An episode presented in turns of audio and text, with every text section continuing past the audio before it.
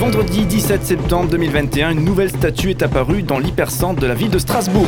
Les citadins, gens de passage et autres touristes peuvent désormais croiser le regard précurseur d'Albert Schweitzer. On en parle aujourd'hui avec Christian Albecker, président de l'UEPAL.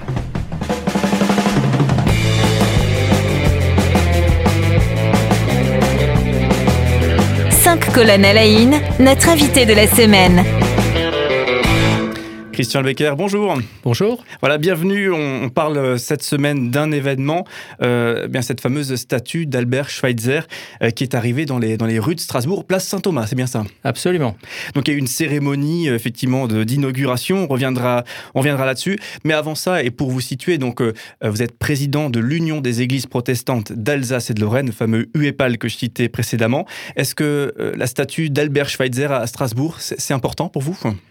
Ah ben, c'était, ça l'était d'autant plus que ça comble un, manque, puisque Schweitzer a euh, vécu plus de 20 ans euh, les années de jeunesse, euh, on pourra y revenir, euh, à Strasbourg, où, sa personnalité s'est formée, et il n'y avait pas vraiment de, lieu de mémoire digne de cette voilà de, l'homme et de ce qu'il est de ce qu'il est devenu et qui était en préparation à Strasbourg.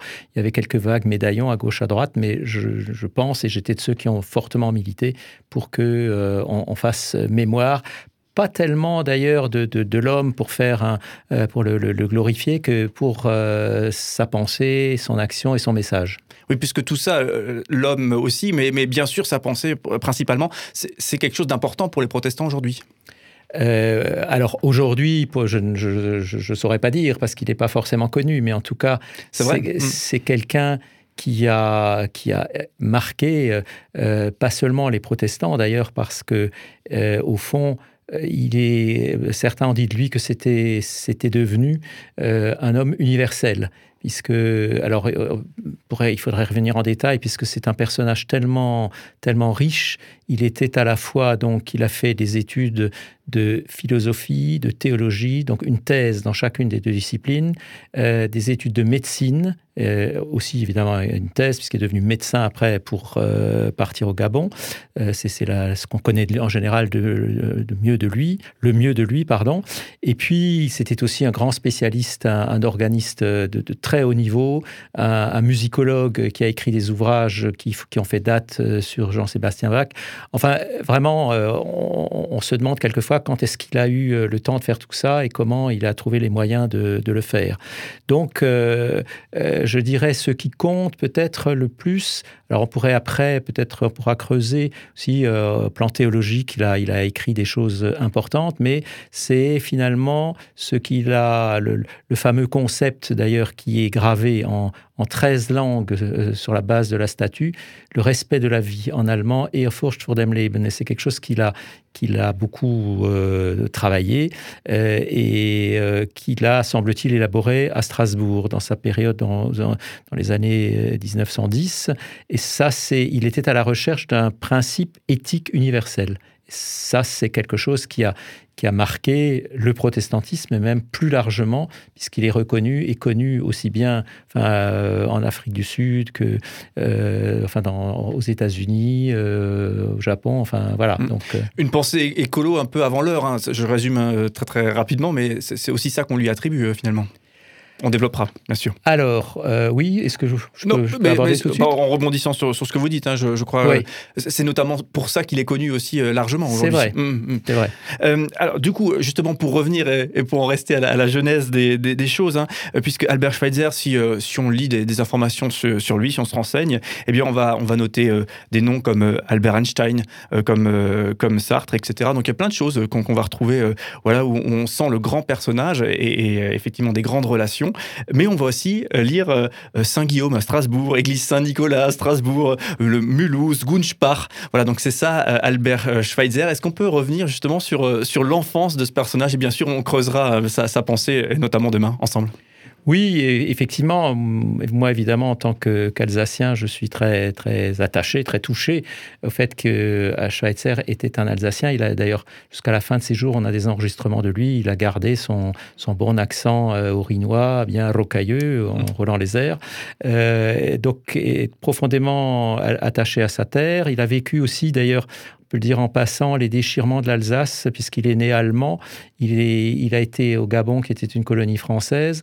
à la fin de la Première Guerre, quand il est revenu, il a été interné par la France pendant 11 mois avec son épouse. prisonnier. Hein. Prisonnier, mm, oui. Mm. Alors, pas, c'était pas un camp de, déportation, mais c'était quand même des conditions très dites qu'ils ont été affectés dans leur santé, les Schweitzer. Et là, il a, il a aussi de nouveau euh, euh, fait ce qu'il a pu, rayonner.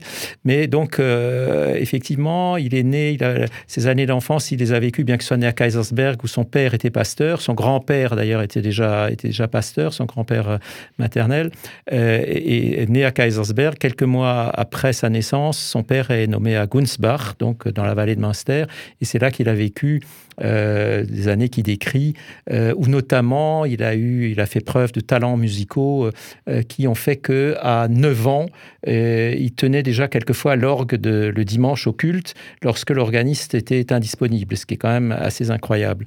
Et il a été très très vite, bon, il raconte lui-même ces histoires, attentif, sensible à la, souffrance humaine bien sûr, mais aussi animale. Quand, quand des, petits copains à lui partait avec des frondes pour, euh, pour tuer des, des, oiseaux, ça le, ça le bouleversait. Enfin voilà, donc il, a gardé euh, de cette... Il a d'ailleurs une fois dit, il faudrait, faudrait que toute sa vie, on, reste avec, on vive avec l'intensité de, de, ce qu'on ressent, de ce qu'on vit, euh, en gros, avant 14 ans, enfin dans, dans la période de l'enfance. Et c'est souvent, malheureusement, la plupart d'entre nous, ben, en vieillissant, euh, on s'accommode, on s'arrange, ce qui nous, ce qui nous choquait, l'injustice, etc., la souffrance, ben, on en fait avec, voilà, parce qu'on est des, grandes personnes.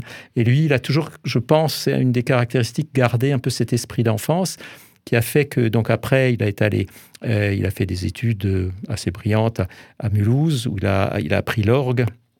Euh, de façon alors vraiment euh, qu'il a mené à un niveau international ensuite. Euh, et puis il est arrivé à Strasbourg où il a donc entrepris ses études supérieures, où il a fait pratiquement en parallèle deux thèses, une de philosophie et une de théologie. C'est juste mmh. incroyable. C'est d'ailleurs, c'est d'ailleurs assez rigolo de, voir qu'il y a eu des, interférences entre les deux et que, a, priori, hein, sauf erreur, la, philosophie, il n'a pas pu poursuivre plus loin, bloqué par son statut aussi de, prêcheur, de personne qui, qui, qui parlait dans l'Église. Quoi. Oui, il y avait, euh, on lui a fait comprendre que euh, voilà, s'il voulait devenir pasteur, euh, il valait mieux qu'il reste dans la ligne. Elle a d'ailleurs été confrontée aussi plus tard, quand il a candidaté pour partir en Afrique. La, Société des missions de Paris à laquelle il s'est adressé trouvait qu'il était trop libéral. On pourrait y revenir après ce que ça, ce que ça signifie, ce que ça, voilà, ce que pour lui ça signifiait.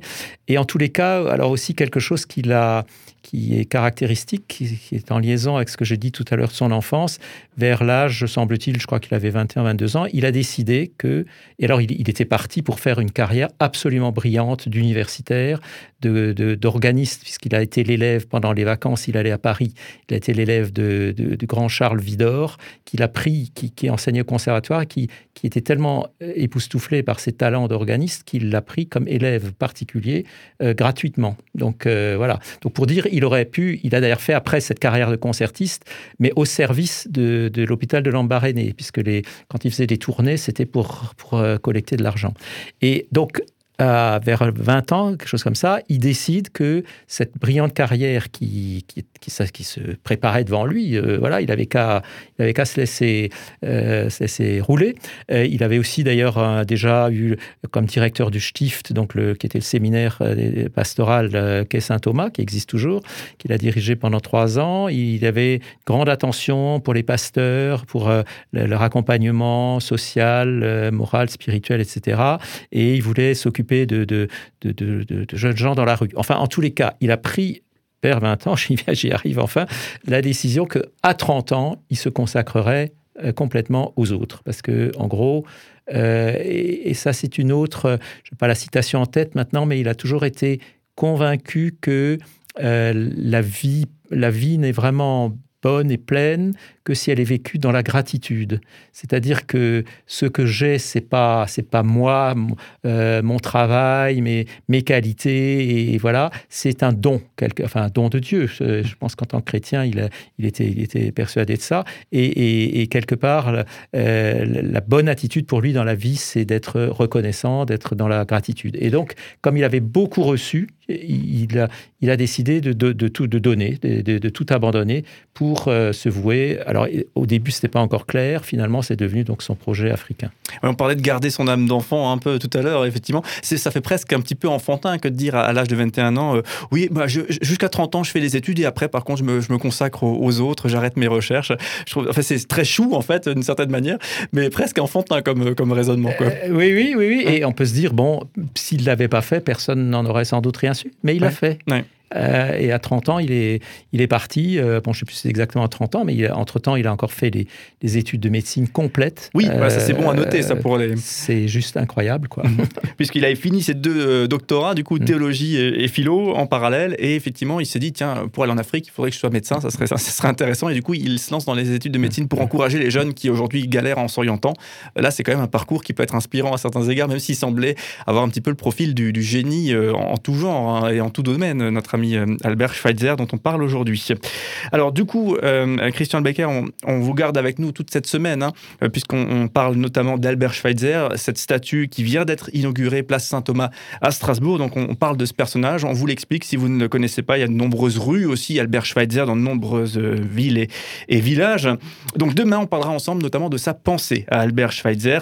Et donc en votre compagnie, Christian Becker, on le rappelle, vous êtes président de l'Union des Églises protestantes d'Alsace et de Lorraine.